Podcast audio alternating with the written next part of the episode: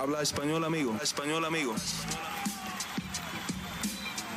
Damas y caballeros, están escuchando Hablemos MMA con Danny Segura. ¿Qué tal mi gente? Bienvenidos al episodio número 65 de Hablemos Live. Sí, oficialmente 65. El de la semana pasada supuestamente era 65, pero lo cambié a 64.5, ya que les di un medio episodio por ahí unas, eh, unos problemas técnicos y, problemas de horario que tuve, no les pude dar la hora completa, pero ya estoy de regreso y en este episodio, el número 65, sí les daré la horita completa, como estamos acostumbrados, en vivo de 9 de la mañana hora este hasta las 10 de la mañana y luego ya pues tengo eh, mi trabajo con MMA Junkie, entonces eh, pues obviamente tendré que cerrar programa eh, justos, justo a las 10, ¿vale? Pero bueno, aquí para los que no saben, no me conocen, Dani Segura aquí saludándoles desde Miami, Florida. Eh, soy el host aquí de Hablemos MMA y hago trabajo en inglés para MMA Junkie. Soy periodista para ese portal, eh, que es un portal muy grande americano de las artes marciales mixtas.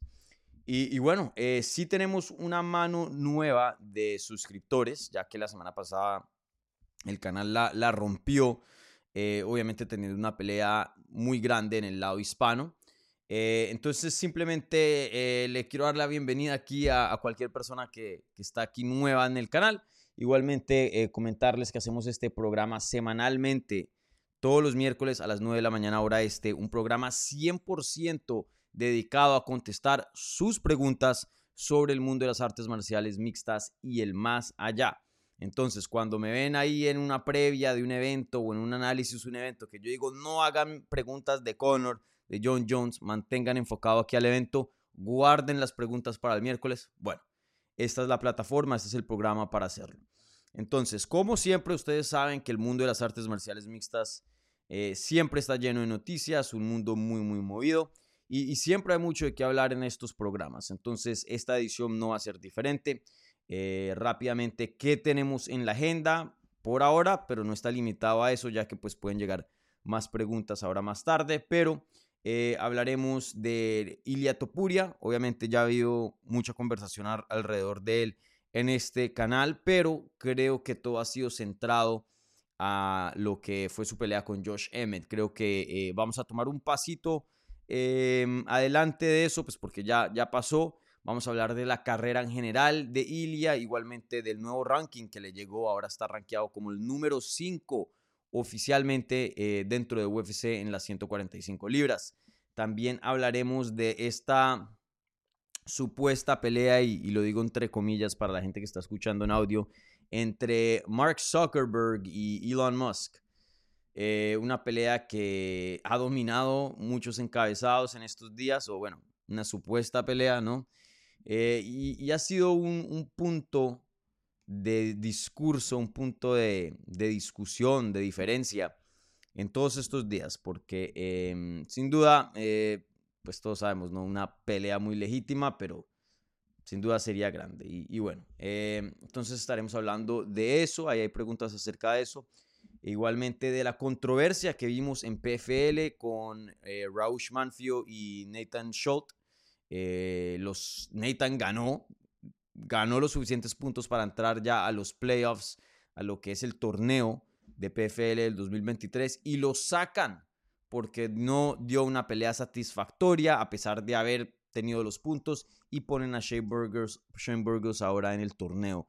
Eso ha causado mucha polémica y bueno, yo tengo ahí eh, varias cositas que decir acerca de eso. Igualmente el español, Dani Vares, firma con UFC finalmente una trayectoria y un recorrido muy muy largo para el español para poder llegar a este punto, pero finalmente llega, que es lo más importante. Entonces estaremos hablando de, esa gran noticia para Dani aquí también en el canal. Y bueno, eso es basado en, todas las preguntas que se hacen previo a la transmisión en la pestaña de la comunidad. Recuerden, más o menos la mitad del programa es dedicado a esas Luego en la segunda parte del programa pasaremos a contestar las preguntas que están haciendo en vivo en el live chat, que ahí veo varias ya. Entonces, por favor, si tienen una pregunta, quieren que aparezca aquí en la pantalla, eh, bien puedan y, pónganla ahí en el, en el live chat. Y yo se las voy a contestar al final del programa, ¿vale? Como siempre, las preguntas que vengan de parte de los amigos, de los miembros aquí de Hablemos MMA siempre reciben prioridad. Eh, igualmente, cualquier pregunta que venga vía el super chat también recibe prioridad sobre los otros comentarios. Bueno, em, con eso a un lado, hablemos MMA. Entonces, la primera pregunta eh, viene de Hablemos de Dani, hablemos de Dani porque esa, es como que la mejor noticia, ¿no? Las otras de pronto eh, no son noticias tan positivas, entonces hablemos de, del Dani. Y aquí dice eh, Alberto López Agudo. Y dice, hola Dani, saludos desde España. Por fin, Dani Vares peleará en UFC. Puedes analizar su contrincante y pelea. Un saludo y muchas gracias. Bueno, para tenerles un análisis más profundo, ya cuando se acerque esa cartelera del 22 de julio en Londres, em, ya les tendré un, análisis y, ese análisis profundo generalmente me lo reservo para lo que es la previa de, lo que sería ese evento, ¿no? Eh, pero sí quiero tomar esta pregunta para hablar de, esta noticia. Ahí puse un reel eh, ayer anunciando los detalles de, de Dani. Y, bueno, resulta que Dani ha firmado con UFC, va a debutar el 22 de julio en Londres, que obviamente no es su casa porque él es español, pero lo más cercano que se puede llegar a España por ahora, ya que todos los eventos europeos son en Londres por la mayoría de, o en Inglaterra por lo menos. Eh, y bueno, sabemos que eh, UFC toma esa oportunidad para llevar muchos eh, peleadores europeos a esa cartelera, ya que pues es, no es tan lejos viajar de España a, Londres. Entonces lo más cercano que se puede llevar eh, en cuanto a una pelea de casa, Dani Vares, por lo menos por ahora, veremos si en el futuro em, UFC tiene un evento en España y creo que esto es una buena indicación de que hayan añadido otro español al roster, pero ya eh, hablaré de eso en unos minutos. Em, pero sí, Dani va a pelear, vuelvo y lo repito, en UFC Londres el 22 de julio y se va a enfrentar contra Jafal El Filio, alguien que eh, recientemente llegó a UFC tras una, eh, un buen desempeño en Dana White Contender Series. Y, bueno, y por fin llega Dani, como había mencionado, a, UFC, al octágono, una trayectoria muy, muy larga. Dani, eh, uno de los peleadores más experimentados, hoy día fuera de UFC o fuera, me atrevería a decir, perdón, o mejor dicho, fuera de alguna organización grande. Obviamente hay muchos peleadores experimentados en PFL, Bellator, One, eh, pero fuera de las organizaciones principales, Dani me atrevería a decir que es uno de los mejores. Em, uno de los mejores, uno de los más experimentados. Aquí Alfredo, Alfredo dice una hora y media en avión. Miren, eso no es nada. Eh, entonces, bueno, sí, es como pelear en casa y está peleando con un brasilero, ¿no? No es que está peleando contra alguien de Inglaterra, que entonces ese efecto de, jugar en casa, eh, pues obviamente es removido. En este caso, contra un brasilero que sí le va a tocar darse el, gran viaje hasta el otro lado de, cruzando todo el, el, Atlántico. Eh, Dani va a debutar, entre comillas, en casa, o más o menos. Eh, pero bueno, em, vuelvo y lo digo, Dani, uno de los peleadores más experimentados fuera de, alguna promoción grande. De hecho, y, les eh, levanto aquí un poquito la cortina y les cuento eh, detrás de las escenas. Em, Dani es un peleador que tiene una fanaticada, de pronto no gigante, obviamente no, no es Conor McGregor, no, no, no está pegando como Ilya, pero sí tiene una, para ser un peleador fuera de una promoción grande, tiene una fanaticada bastante fuerte y bastante leal. Eh, y aquí les digo un detalle, Dani Vares ha sido el peleador fuera de alguna promoción grande que la gente más me ha preguntado eh, por información acerca de, él. Eh, no recuerdo otro peleador que, que, haya recibido tanta, tanto interés por la fanaticada. Em, y no lo digo porque aquí eh, Dani pues ha estado en el canal y es un amigo del canal, sino honestamente, literalmente, y, no es aquí por eh, yo dármelas o lo que sea, eh, para nada. Yo la verdad no, conocía de, de, Dani, sino hasta como el año pasado o anterior cuando lo entrevisté, no me acuerdo muy bien.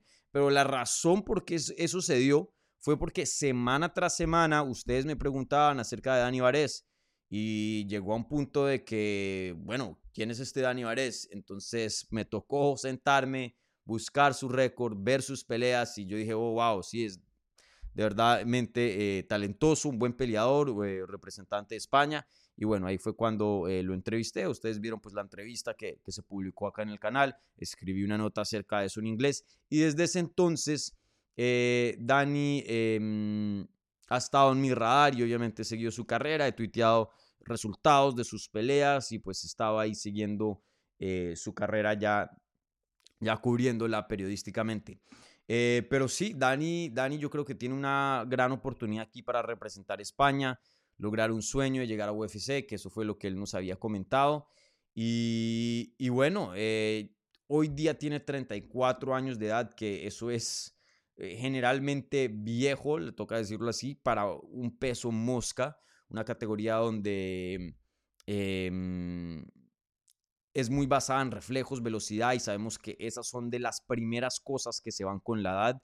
Pero en el caso de Dani, si lo vemos peleando, em, es alguien que se ha podido mantener en muy buena forma, es un tanque, es muy fuerte, eh, muy potente, un gran atleta. Eh, si lo pudiera comparar, sería más o menos como el, el Michael Chandler un poco. Y, y, por favor, no vayan y decirme, bueno, pero Michael Chandler peleó por un cinturón en Bellator las comparaciones nunca van a ser 100%, son similares, cosas que se pueden encontrar similares de, un lado y se pueden poner al otro, pero nunca va a ser 100%, porque siempre hay alguien en los comentarios que, que llega y, intenta, no sé cuál es la bronca, no sé cuál es el propósito de ese tipo de comentarios, pero bueno.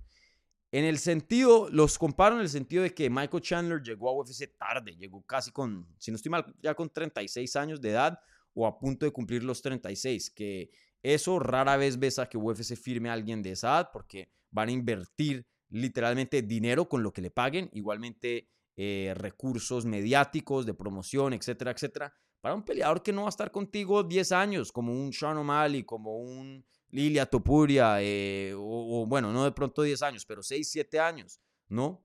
Em, y, bueno, pero aún así lo firman, ¿no?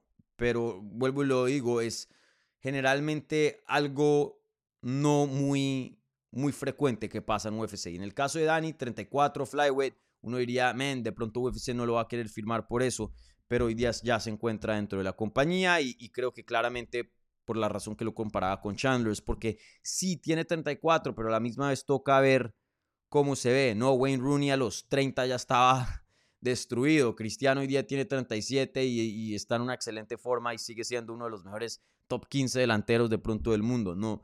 Entonces también es mucho cómo se preserva el, cuerpo, genética, disciplina, estilo de vida. Y en este caso creo que Dani no lo conozco personalmente, eh, pero de lo que veo, ¿no? Eh, se ha cerciorado de que todos esos aspectos estén en orden para poder darse eh, la ventana más grande posible para competir dentro de este deporte y llegar a UFC, que pues ya, ya lo está haciendo. Entonces, enhorabuena, como dirían los españoles.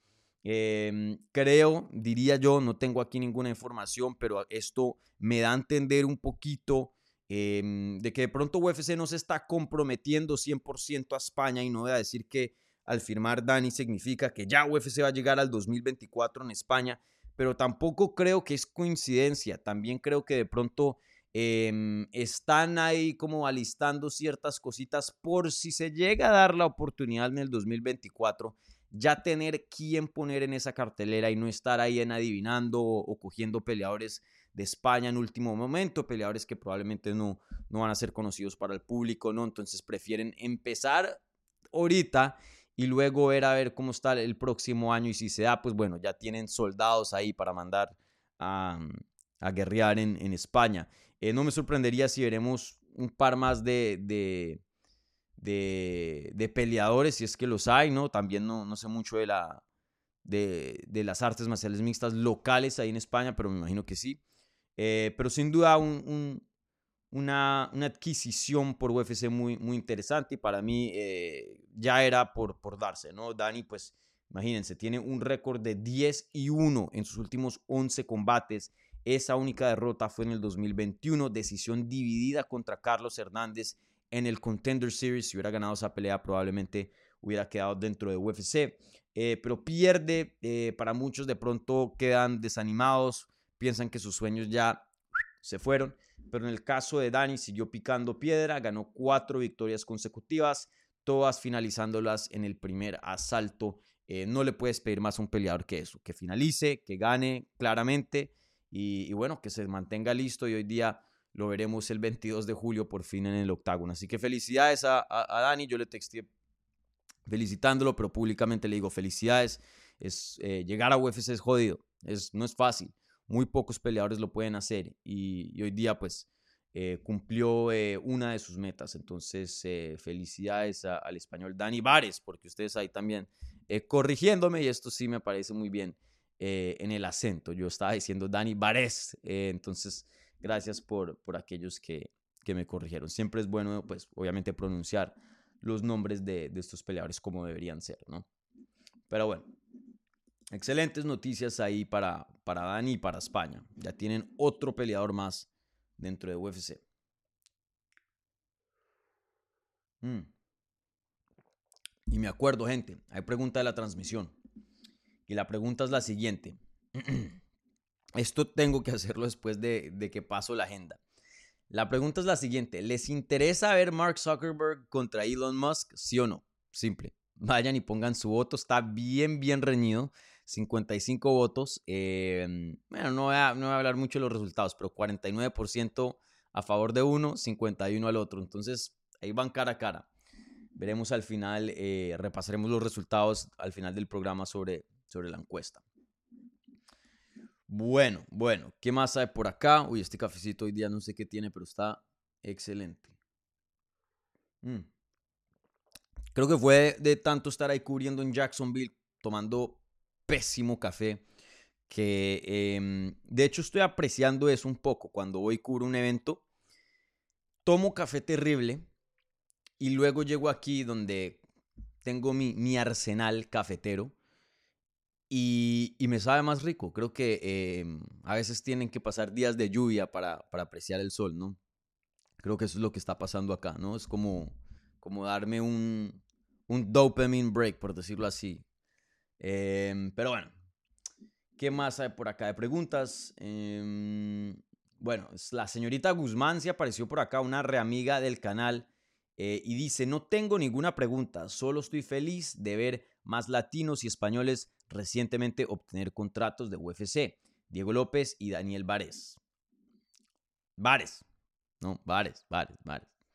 Entonces, eh, sí, muy, muy chévere. Vuelvo y lo digo, eh, últimamente parece ser que eh, las artes marciales mixtas hispanas, lo que está pasando con Ilia, lo que está pasando Diego firmando, Dani, Jauregui, que pues la tuvimos aquí en el canal, publiqué esa entrevista ayer, pelea el próximo fin de semana. dos, tres campeones mexicanos, perdón, Irene Aldana, aunque muchos lo ven como una una falla porque sí, no ganó la pelea, el solo hecho de, haber llegado a una pelea de campeonato, o sea, eso es un logro, ¿no? Eso es grande. Ella puede decir, hey, yo peleé por, una, por un campeonato de UFC, no muchos lo pueden decir. Que no ganó, claro, desafortunadamente, eh, no idealmente hubiera querido ganar, sí, claro, pero... Em, pero, pero bueno, nada, de todas maneras es, un logro y, y, de todas maneras no, no es el fin de Irene. Pero sí, estoy de acuerdo aquí con, con, la señorita Guzmán. Las artes marciales mixtas hispanas hoy día están cobrando mucha fuerza. Algo que yo que he estado cubriendo este deporte ya casi 10 años profesionalmente, em, miren, cuando yo empecé no había nada. Yo hacía contenido en español. Yo trabajé para uno de los primeros portales y, y bueno, hoy día no hay ninguno. Eh, yo trabajé con, eh, en un portal que se llamaba El Octágono. Y saludos ahí si, si están escuchando a, a, Camilo Ortiz, a Randall y, Andrea Calle. Eh, ellos fueron los que me dieron la bueno, una de las primeras oportunidades de, en esta industria y cubríamos el, el deporte en español. Y men, había muy poco. Obviamente mucho de qué hablar, pero en cuanto a entrevistas y eso, incluso la fanaticada, en ese entonces no, no había mucho y, hoy día está increíble. Me, me, ha encantado ver esta evolución. Muy, muy, muy bacano. Bueno, ¿qué otras preguntas hay por acá? Bueno, ahora sí entremos a, a lo feo. O bueno, feo para, dependiendo a quién le pregunten, ¿no? En el caso es mi caso, ¿no? Me, me están preguntando a mí. Entonces, para mí, eh, desde ya les digo que no me interesa mucho. Pero bueno, Víctor Sánchez Castro dice, ¿tienes una opinión sobre la pelea potencial entre Mark Zuckerberg y Elon Musk? En mi opinión, es una tontería que hace que el deporte se vea mal. Eh, bueno, para los que no saben, Mark Zuckerberg le, picó el insecto de las artes marciales mixtas del Jiu-Jitsu. Eh, iba a usar otra palabra que en Colombia significa insecto, pero creo que para otros países, específicamente los del Caribe, significa es otra cosa. Eh, pero bueno. Em,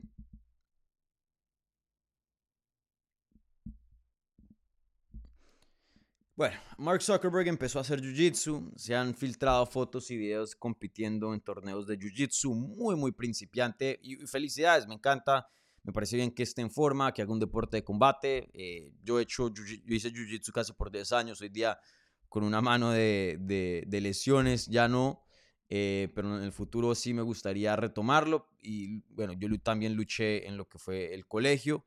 Y, sí, las artes marciales mixtas son fenomenales, se las recomiendo a todo el mundo. No son para todo el mundo, pero por lo menos intentarlo y si te gusta, creo que puede ser una herramienta muy buena para em, el desarrollo personal, te enseña mucho eh, físicamente, pues el ejercicio siempre es bueno. Entonces, todo eso me encanta, ¿no? Todo eso me fascina. Y luego de la nada, em, y luego de la nada, entonces empieza... Em, no, exactamente no, me acuerdo muy bien el origen, pero en Twitter se dispara una interacción, una conversación entre Elon Musk y Mark Zuckerberg y prácticamente em, los dos aceptan una pelea dentro de una jaula, le dicen cage fighting, ni siquiera, o sea, cage fighting es un término muy abuelo, es como decirle... Eh, O sea, se dice, cuando nosotros, los hardcore, incluso los casuales, hablamos del deporte, decimos MMA. No, porque sabemos que MMA puede ser una jaula, si peleas en Japón puede ser dentro de un ring, pero es pelea. Cage fighting es como que cuando le, le, das el trabajo al reportero de, hey, ve y cubre este evento local o, UFC está en tu, en, tu, en tu ciudad, pero pues tú eres un reportero local que cubre otras cosas y vas y, y no sabes nada y le dices cage fighting, primero que todo. Entonces, se, ponen de acuerdo a una pelea de cage fighting. No dicen que los dos están down, como se diría en inglés, que están dispuestos, eh, pero no, más allá no, no hay nada, ¿no? Y luego Dana White, que em, es un oportunista, eh, ve una oportunidad muy grande ahí de hacer dinero y de una empieza así, yo quiero hacer esa pelea, esa pelea sería excelente, pa, pa, pa, pa, hagámosla, saca una camiseta y todo, con más contra... Eh, Zuckerberg. Y, bueno, en fin, y se ha vuelto todo un, un punto de, discusión, ha estado muchos encabezados, sale Chelson diciendo, aunque probablemente 95% probablemente es mentira, pero dice que eh, habló supuestamente con Mark Zuckerberg, que Mark Zuckerberg dice que va a encabezar UFC 300 el próximo año. Esa cartelera creo que más o menos cae como en abril o marzo. Eh, contra Elon. Y bueno, Elon hoy día tiene 55 años de edad. Elon es mucho más grande que Mark. Mark que tiene, está más avanzado en entrenamiento. De todas maneras, es malísimo. O sea, viéndolo hacer jiu-jitsu, eso es muy, muy principiante. Y no le estoy cayendo acá, o sea, toca empezar de algún lado. Pero a lo que yo vengo a decir con esos comentarios, y vuelvo y lo digo, no le estoy criticando que, que está entrenando y eso me parece bien. De hecho, lo invito a que siga. Eh, pero el problema que tengo acá es que, y, sí estoy de acuerdo con, con Víctor, que dice que en su opinión es una tontería y que hace que el deporte se vea mal. Sí, porque debe haber un cierto respeto en ese octágono. O sea, los que se suben ahí son gente que ha puesto años y años de su vida para poder estar aptos, esa es la palabra, aptos para pelear y, estar en ese octágono. Ni Elon, ni, ni Mark lo han hecho. Entonces, es subirse a un lugar que no se merecen estar, porque en UFC se merecen estar, y eso es lo que el mismo Dana White dice, los mejores del mundo. Y, y, a, darnos una versión aguada, una versión eh, mil veces peor de lo que estamos acostumbrados de ver y, lamentablemente una versión que probablemente muchas personas van a ver em, que usualmente no ven UFC y, eso es lo que se llevan, una versión chimba, una versión mala, una versión pobre eh, de las artes marciales mixtas. Si esos dos pelean sería desastroso, sería una porquería de pelea. Ahora, eh, que quieren pelear y que organicen su propio evento y que lo pongan en streaming o si quieran hacer pay-per-view, no tengo ningún problema con eso. Lo que sí tengo problema es esa pelea dentro de UFC. Y el mismo Dana White, que le anda tirando piedra a Francis Ngannou porque quiere una pelea en boxeo, dice, ah, eso no hacemos aquí. Aquí en UFC no hacemos gimmick fights, como dicen en inglés. Gimmick creo que no tiene una traducción directa al español, sería como no hacemos eh, peleas de chiste, de broma, no hacemos peleas em, de, o sea, payasadas, eso es prácticamente lo que hace. Y esta es la payasada más grande del mundo. Elon Musk contra Mark Zuckerberg, dos nerdos que Elon Musk parece un, un barril gordísimo, fuera de forma. Este otro que no sabe nada, ninguno sabe las artes marciales mixtas. Eh, van a pelear en lo que es, está supuesto a ser el nivel más alto de este deporte. Eso es, eso es eh, un insulto al deporte, un, insulto a UFC, un insulto, en mi opinión, a todos los otros peleadores que eh, sí se han esforzado para llegar a, estar aptos y, para pelear dentro de, UFC. Eh, y vuelvo y lo digo, para mí, si esa pelea no pasa, yo no pierdo, no pierdo sueño, no, no, no, no, no voy a estar estresado. Ahora, si John Jones contra Ngannou no pasa y los dos se retiran, ahí sí voy a tener algo. Parte de mí se va con esa pelea. Eh, pero en este caso, una pelea súper innecesaria, una pelea que no tiene sentido, una pelea que eh, la única razón por qué se haría es porque los dos son famosos y sería un espectáculo. Ya, eso es todo. Em, pero, men, qué burla, qué payasería. ¿Saben todos los memes que saldrían de eso? Literalmente. Vayan y vean la pelea de CM Punk, que peleó contra un peleador profesional. Ah, eh, en ese entonces, eh, Mickey Gall, que apenas tenía como una o dos peleas, pero que era profesional y sí era muy bueno en, eh, pues para, para su nivel de experiencia. Y Punk, que por lo menos algo de atleta era porque era un luchador de WWE y a la misma vez sí entrenó duro y se fue a Duke Rufus, donde estaba Paul Felder, los hermanos Pettis, Ben Askren, y entrenó con un campamento legítimo. Y miren cómo salió esa pelea. Tantos memes salieron, tantas eh, fotos, videos, eh, haciendo el ridículo de UFC y de este deporte.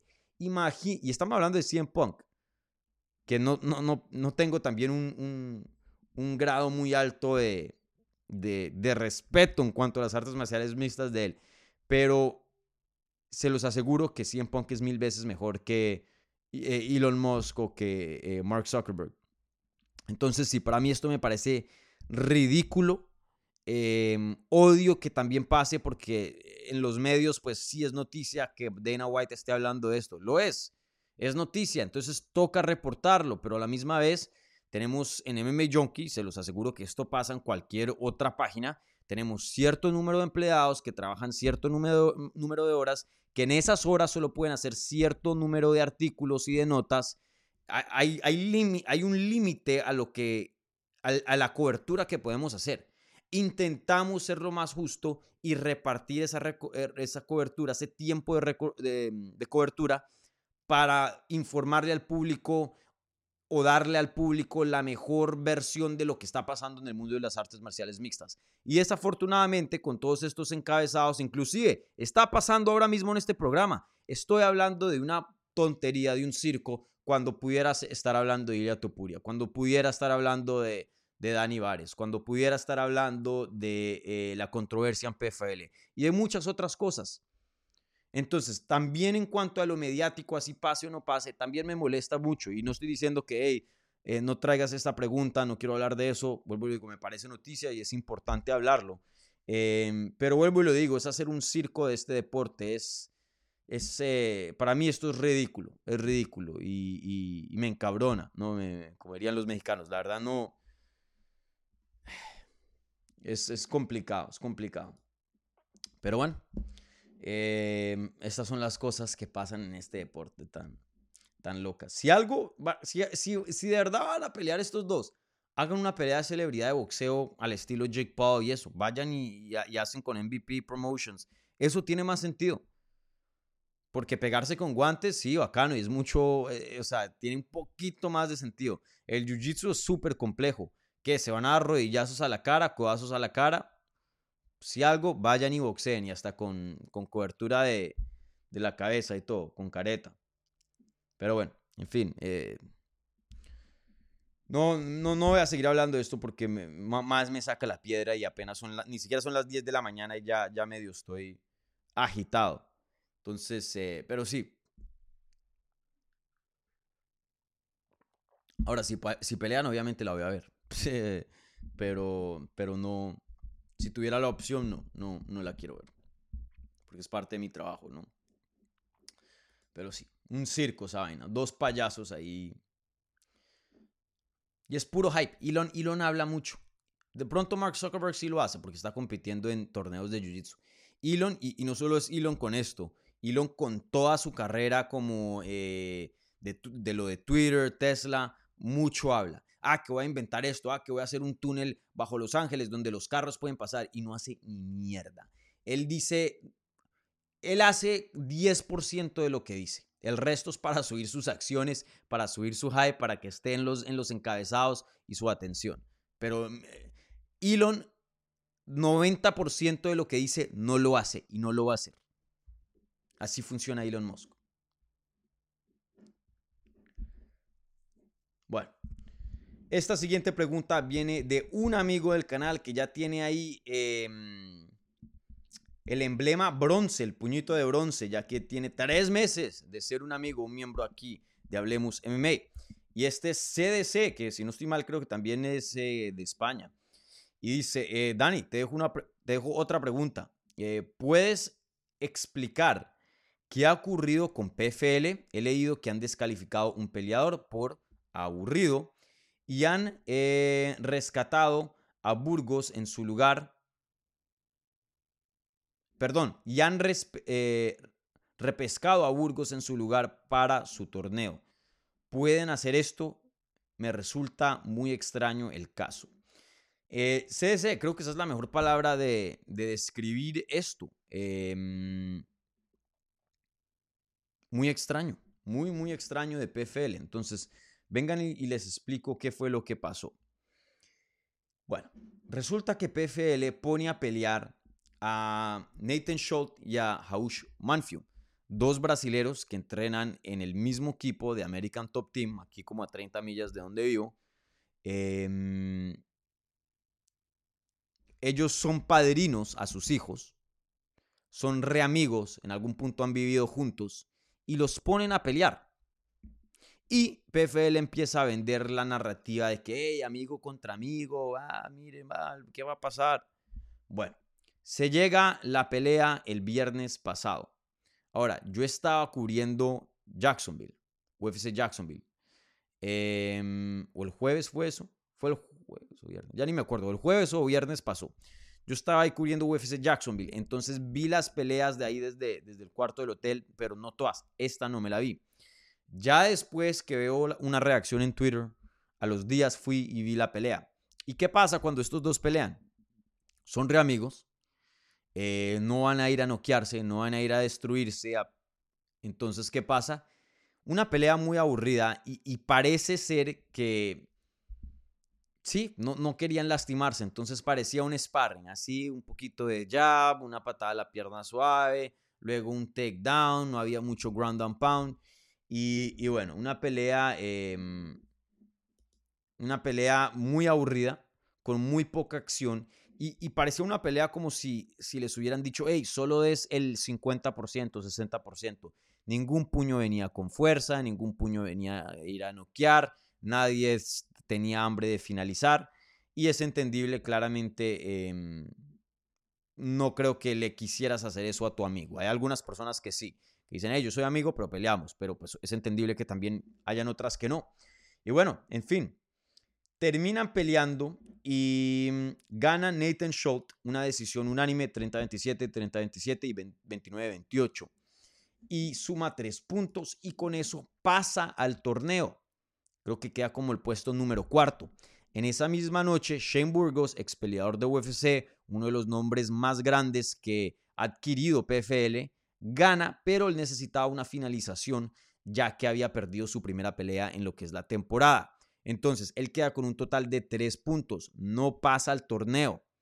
Luego, oh sorpresa, PFL pasa un comunicado diciendo que eh, prácticamente em, Nathan Schulte y Haush Manfio eh, no, no fueron a pelear. Y aquí estoy buscando em, exactamente el statement que mandaron. Eh, que no fueron a pelear y que en el contrato de ellos, em, en el contrato de ellos específicamente dice que los peleadores tienen que pelear para que les paguen, para que, ¿no? Y ellos no, no categorizan eso como que dieron su mejor esfuerzo para hacer una pelea. Entonces, em, ¿qué pasa? Y aquí estoy buscando, entonces, esto fue lo que el comunicado que mandó PFL y se los leo, hago traducción aquí en vivo, entonces en tiempo real. Entonces, eh, mis disculpas si de pronto es un poco lento o, no es perfecto, pero dice, esto es acorde de PFL, ¿va? Entonces dicen, anoche Nathan Schultz y Haush Manfio no em, cumplieron los estándares en los cuales todos los peleadores de PFL están de acuerdos en mantener. Eso fue en un comunicado de prensa que dijo PFL. Todos los peleadores eh, dentro de sus contratos de PFL acordaron o estuvieron de acuerdo de usar sus mejores esfuerzos, entre comillas. O sea, ese lenguaje está en eh, el contrato. Eh, sus mejores esfuerzos, habilidades, eh, como un peleador profesional para poder competir y ganarle a cualquier oponente. la pelea en cuestión, ah, bueno, no, perdón. Entonces, eh, dicen, y es muy claro que Nathan y Haush no cumplieron esos eh, estándares contractuales en la pelea de ayer. PFL inmediatamente suspende a ambos peleadores de la temporada y les da un puntaje de cero puntos a ambos peleadores eh, en términos de, la temporada del 2023. PFL toma esta acción en su responsabilidad para todos los peleadores de, sobre todo los peleadores de PFL y también todos los fans de PFL. Entonces, eh, con este resultado, Shane Burgos, que es de los nombres más grandes que han adquirido eh, que estaba eliminado de, la temporada, lo meten al torneo. Entonces, bueno, prácticamente eso fue lo que pasó. Eh, ¿Qué es lo que está pasando? Eh, si no estoy mal, em, Nolan King de mi página MMA Fighting habló con la comisión de Georgia, del estado de Georgia, donde esta pelea pasó, porque la pelea pasó en Atlanta, y le pidió un comentario acerca de, de lo sucedido. La comisión de Georgia prácticamente dijo, no, aquí hubo una pelea, ellos pelearon, no hay prueba de que hubo, que, arreglaron la pelea, porque eso es ilegal, pueden literalmente ir a la cárcel, eh, arreglar peleas. Eh, no hay prueba de eso, los dos pelearon, fue una pelea aburrida, pues a veces pasa. Y, nada, es una pelea oficial y en cuanto al récord oficial otorgado por el Estado, el récord sigue aquí y estamos en pie. Nathan Schott le ganó a Haush Manfio. Y la decisión de sacarlo de la temporada, eso ya es cuestión de la promoción. Entonces, aquí claramente hay algo raro. Que estos dos peleadores no pelearon a su 100%, creo que todos podemos estar de acuerdo de eso, viendo ¿no? los antecedentes de ellos. Pero también cuando Inganu peleó contra Derek Lewis, que se pararon como dos estatuas a verse, o Joel Romero contra Israel Azaña, también podemos decir lo mismo, que no pelearon a sus mejores habilidades. pero tú no le quitas el cinturón a Easy. El punto es, se treparon a la jaula, pelearon, aburrido no, hubo un ganador y eso se debe respetar. Eso se llama deporte. Pero ¿qué pasa? PFL aquí no está respetando eso a pesar de que haya un lenguaje que les dé la libertad de hacer eso en su contrato. Sacan a uno de los peleadores no tan populares y meten al más popular que no pudo conseguir una finalización y entrar al torneo. Entonces, esto es extremadamente extraño y extremadamente cuestionable. Eh, no estoy de acuerdo para nada con lo que hacen. Y encima de eso, PFL ha intentado crear una reputación tirándole piedra a UFC. Y aquí es cuando la gente me dice, hey Dani, pero tú solo le tiras piedra a UFC o solo criticas a UFC. No, yo critico lo que veo al frente. Y si UFC simplemente es lo que más curo y, hacen algo, pues bueno. Pero aquí también le estoy tirando piedra a PFL. Una organización que ha creado una reputación, se ha creado fama dentro de esta eh, industria y ha usado la herramienta de, hey, nosotros no somos como UFC, nosotros eh, apoyamos al peleador, nosotros siempre ponemos el deporte por delante de las ventas, respetamos el deporte, eh, pagamos bien, esto, lo otro. Y van y hace esta cosa que claramente es arbitraria, rara y hasta un punto no voy a decir ilegal porque hay algo de lenguaje en el contrato y estoy seguro que ellos vieron eso bien detalladamente para eh, cubrirse por lo menos si llega a haber una demanda de parte de Haush Manfield o de, o de Nathan Schultz. Pero, pero sin duda aquí estás jodiendo un peleador. Hey, pelearon, hubo un resultado, no te gustó la pelea, pues bueno, no todas las peleas van a ser excelentes. Y bueno, otra cosa es PFL. ¿Tienes prueba de que estos arreglaron la pelea? De que dijeron no vamos a pelear y tú vas a ganar. Si eso dijeron, tienen que traer eso a las autoridades porque eso es ilegal. Pero la comisión dice que no hay prueba. PFL dice que no hay prueba. Entonces, ¿qué están haciendo? Muy, muy, muy raro. Y ahí Nathan, Schultz, que quedó fuera de la temporada y perdió un chance de ganar un millón de dólares y coronarse campeón del 2023, salió en Twitter y le dijo, bueno, Inganu, vos firmaste porque eres pro los peleadores y ahora estás en, un, eh, eh, en una eh, organización donde te dieron un asiento en la junta que representa a los peleadores dentro de esta compañía. No es un sindicato, pero algo similar. ¿Qué vamos a hacer, papá? Por ahora, ni lo que yo he visto, no ha habido ninguna respuesta de Francis Engano, otra persona que apoyaba a, a, los trabajadores, a la gente que produce el trabajo y estaba en contra de la gente que toma ventaja y a veces le pasa por encima a, bueno, las compañías, a los trabajadores. Entonces, al fin, al fin ¿qué es? ¿No? Veremos esto, eh, cómo se sigue desarrollando, pero yo creo que Francis Ngannou debería decir algo Em, aquí estoy intentando ver exactamente qué fue lo que Nathan puso. Nathan. Porque él puso un tweet, yo lo vi, pero no. Nathan puso lo siguiente. Estoy extremadamente eh, no satisfecho con la decisión que PFL eh, hizo anoche, favorando a Shane Burgos eh, y dándole la entrada al torneo. ¿Se acuerdan de la pelea de Francis Ngannou contra Derek Lewis que él tiró solo seis puños en toda la, en toda la pelea y él no, no fue cortado por su desempeño esa noche? Yo le pido a Francis Ngannou, como protege los peleadores de los, eh, como protege los derechos de los peleadores, le pregunto, ¿esta decisión es la correcta? Eso fue lo que puso Nathan Schultz ahí y tagueó a Francis Ngannou. Eh, de lo que yo he visto, veamos el Twitter de Francis Ngannou, no ha habido ninguna respuesta. Veremos si dice algo o no. Me imagino que la próxima vez que haga medios, espero que el periodista que tenga la oportunidad de hablar con él, que le pregunte estas cosas, porque estas cosas son importantes. Entonces, muy, muy raro lo de PFL. Eh, me parece muy arbitrario la compañía que haga eso. Eh, aquí Nathan Schultz sale de la temporada, pierde la oportunidad de coronarse campeón, de ganar un millón de dólares que puede cambiar la vida de alguien. Todo por el capricho de una promoción. Muy, muy, muy raro. Muy, muy raro y, para nada estoy de acuerdo con, esa decisión.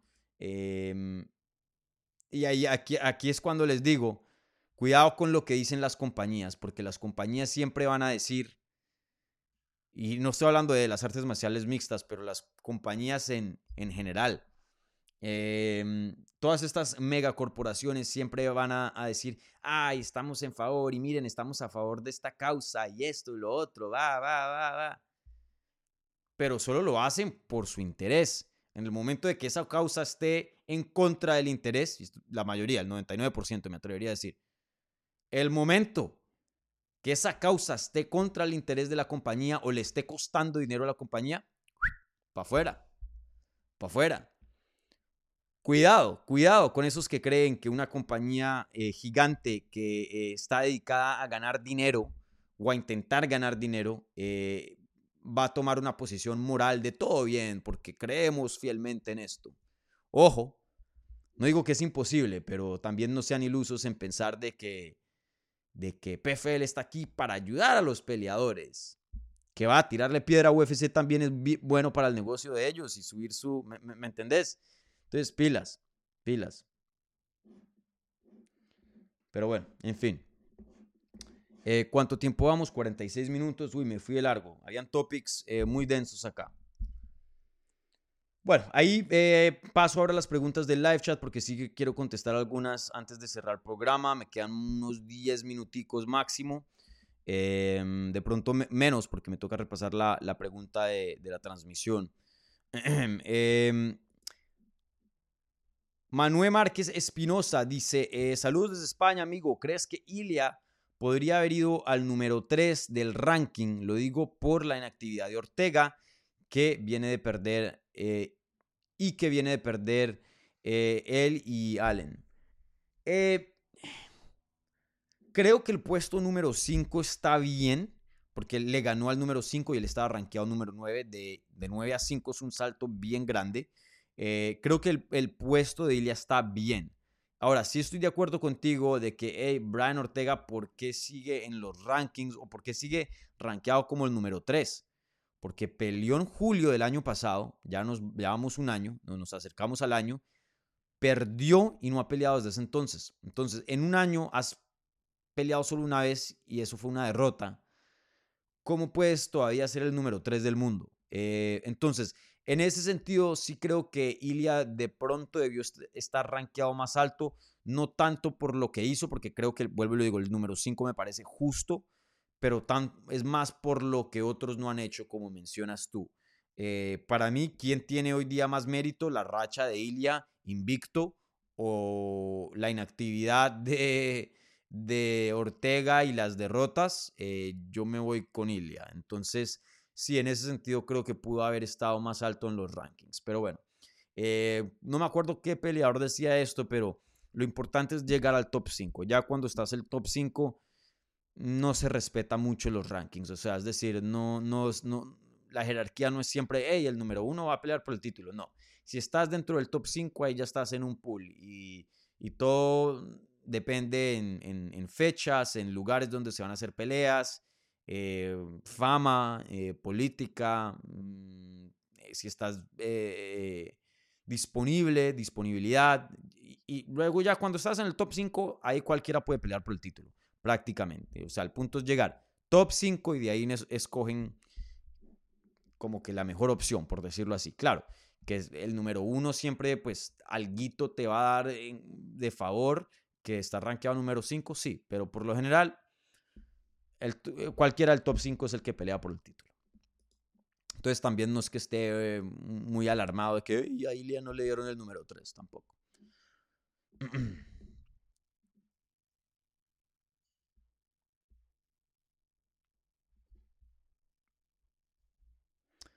Bueno, bueno, ¿qué más hay por acá? Uy, qué pena.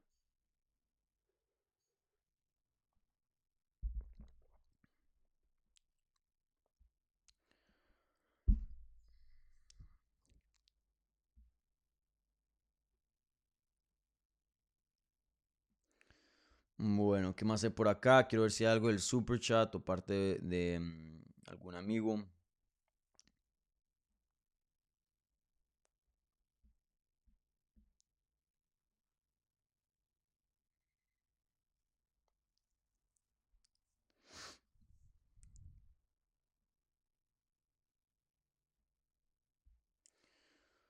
Bueno, eh, nos quedan 10 minuticos.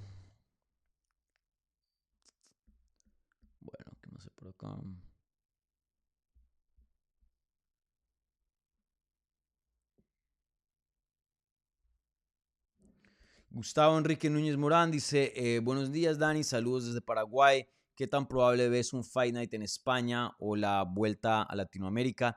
¿Y quién, y quién pondrías en la cartelera? Bueno, para mí, para mí, eh, Ilia Topuria tiene que encabezar un evento en España. Eh, lo veo en los números, hay mucho, mucho interés por Ilia. Em, en España, Ilia, eh, y bueno, creo que un español podría de pronto hablar un poco mejor acerca de esto, ya que pues viven en España, ¿no? Y, tienen más conocimiento del mercado y, y, de los medios y eso, pero de lo que yo he visto, Ilia está pegando muy, muy fuerte allá muy, muy fuerte. No solo en España, pero en, Hispanoamérica, ¿no? Pero específicamente España. Y yo creo que si UFC quiere abrir el mercado español, y recuerden, los peleadores, véanlos un poco como llaves. Llaves para abrir puertas en otros mercados. Eh, que puedes ir con John Jones a España, claro, la gente va a ver, pero, pero de pronto no, no voy a decir que no muchos, no voy a decir que John Jones vende menos que Ilia, pero es muy importante tener un peleador de esa región, eh, porque te habla el lenguaje, es de la misma cultura, em, no comunica similitudes entre él y la audiencia, que esos son de los lazos más fuertes que, que tú puedes crear, ¿no? Eh, entre, si tienes un producto para venderle a algún, em, algún cliente, en este caso UFC, vendiendo peleas a la fanática eh, entonces, vuelvo y le digo, estos, mercados suben y bajan. La gente piensa que los mercados son así, de para arriba, toda la vida. No, suben y bajan. Yo he puesto aquí el ejemplo de Canadá.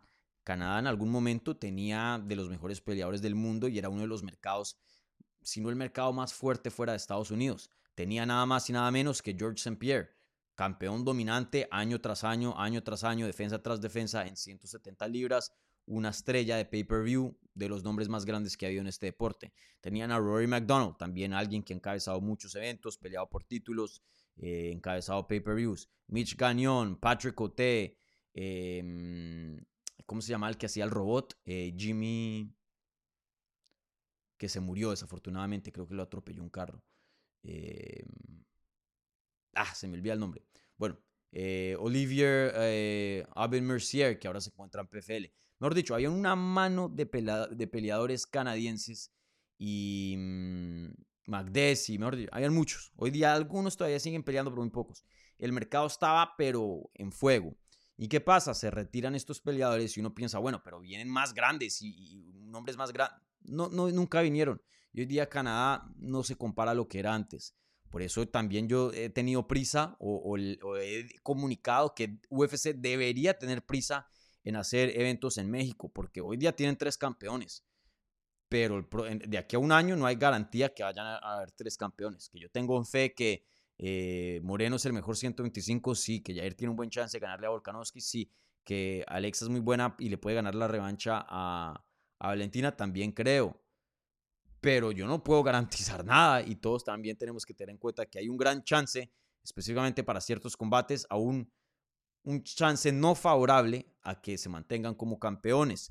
Entonces, si UFC es mucho de, actuar ya, ya, ya, ya. Entonces aquí veo tres eh, posibilidades para tener eventos grandes en México. No lo están tomando por ahora. Veremos si eso cambia en el 2024. En el caso de España, tienen a Ilia. ¿no? Pueden poner a Ilia en el evento estelar, Dani, eh, a Joel Álvarez, pueden conseguir otros talentos locales y los firman exclusivamente para esa cartelera. Em, y bueno, quién sabe el día de mañana. Entonces, para mí creo que España va a ser un mercado muy interesante porque, como hemos hablado anteriormente, UFC es un negocio, ¿no? Si puedes cobrar en dólares y ponerlo en Texas, ahí en, cerca de la frontera, o en Arizona, donde hay mucho público mexicano, o en California, pues puedes poner a esos peleadores mexicanos, te van a vender muy bien, ganas millones de dólares pero si te vas a México vas a cobrar pesos mexicanos, que pues ahí de pronto estás dejando mucha plata en la mesa, aunque se puede decir que eso tiene influencia en el mercado y, le puede ayudar con televisoras o sponsors en México, mejor dicho. En fin, eh, pero sin duda, en cuanto al gate, dejan mucha plata en, la mesa. En España, en España estás cobrando euros. Estás cobrando euros. Entonces sería casi que igual que ir a cualquier otro país europeo que lo han hecho. Entonces, em, para mí UFC tiene una oportunidad muy, muy grande con España y todo tiene sentido que vayan a España en el 2024. Veremos qué terminan haciendo con Ilia, veremos qué pasa en UFC 290. Eh, dependiendo de ese resultado, vamos a ver si va a pelear por el título o no. Dudo que pongan al campeón a defender en España, entonces creo que ah, por ahí se va perdiendo esa oportunidad.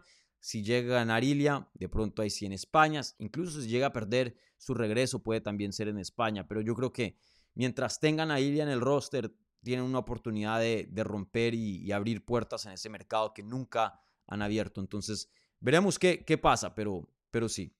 En cuanto al resto de Latinoamérica, la verdad yo lo veo muy improbable. O va a ser México o va a ser España. Pero que Colombia, que Chile, Argentina, por más de que ese interés sí existía pre-pandemia, porque recuerden, habían ido a Chile, habían ido a Argentina, habían ido a Uruguay. Em, yo, yo no estoy viendo el mismo interés. Eh, desde ese entonces em, quitaron la división de, de, UFC Latinoamérica. Jamie Powell, que era como el líder de eso, el, jefe de eso lo quitaron, el departamento de, relaciones públicas de UFC Español lo quitaron, el de Brasil ahora está haciendo eso. Em, entonces sí, yo, yo lo veo muy lejano ver un evento fuera de, en, Hispanoamérica, fuera de España y, México. Creo que esos eventos probablemente van a pasar y espero que el próximo año, pero fuera de esos países, complicado la veo, complicado. Pero bueno, uno nunca sabe. Eh, vuelvo y digo, sí había previo interés antes de la pandemia. Antes de la pandemia. Espero que sí, me encantaría cubrir eso y, ver el deporte en Hispanoamérica crecer. Para mí creo que Perú es un, también un mercado muy, muy interesante, de ahí salen muy buenos peleadores. No sé si tengan la infraestructura para, para un evento, deberían, ¿no? Creo, pues Perú es un país bien avanzado, ¿no? Eh, debería haber una arena ahí con techo para, para UFC tener un evento.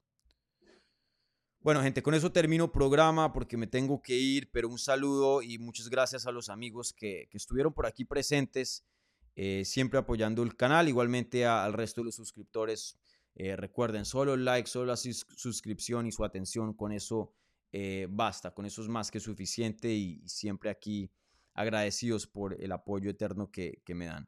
Entonces, eh, bueno, voy a cerrar aquí programa, repasemos la encuesta rápidamente. Boom, ya quedó cerrada. Bueno, hubo, la pregunta era, ¿les interesa ver a Mark Zuckerberg contra Elon Musk, sí o no? Hubo 150 votos, el 55% de ustedes dijeron que no, el 44% dijeron que sí. Eh, eh, creo que estoy de acuerdo con esa, em, con ese resultado, porque miren, yo no la quiero ver, prefiero no verla. Pero les admito, también yo sé que hablé bastante aquí de, esa pelea, pero eh, les admito, por más de que yo no la quiera ver, si se llega a pactar, la voy a ver. A ver qué payasas hacen, pero que la voy a ver, la voy a ver. Y, es verdad lo que Dana White dice. Si esa pelea la, la llegan a pactar y la ponen en pay-per-view, eh, la va a romper. Son literalmente dos de las dos personas más famosas de este planeta.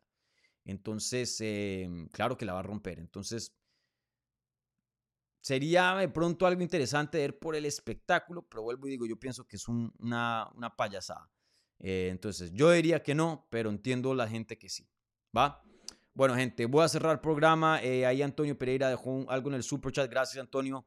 Eh, un saludo gigante, pero no tengo tiempo ya, ya al final del programa. Entonces, eh, si algo pon en el siguiente programa y, y, no tienes que poner nada, yo te doy prioridad, ¿vale? Entonces, bueno, eh, con esto cerramos programa. Un abrazo, gente, que tengan un, lindo miércoles. atentos ahí a la entrevista de Yasmina Jauregui que publicó ayer y, y bueno, les tengo otros, otras sorpresitas de contenido en esta semana. Entonces, ahí ojo, ¿vale? Bueno, un abrazo, nos vemos, cuídense, chao.